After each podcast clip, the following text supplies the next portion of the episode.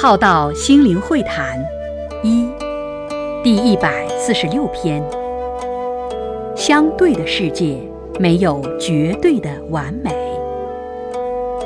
娑婆是个相对性的世界，没有绝对性的完美。动物有生命，植物也是。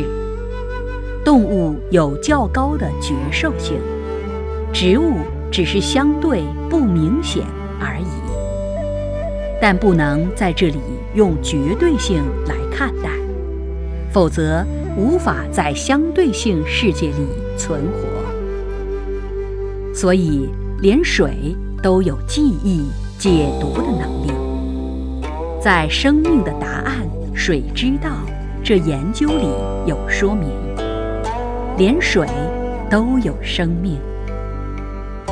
如果活在思辨中而挑完美者，你会找不到完美，也没有存活之空间。所以，我们活在相对二元的世界，没有究竟完美的解答，也不要用完美主义的绝对来修理。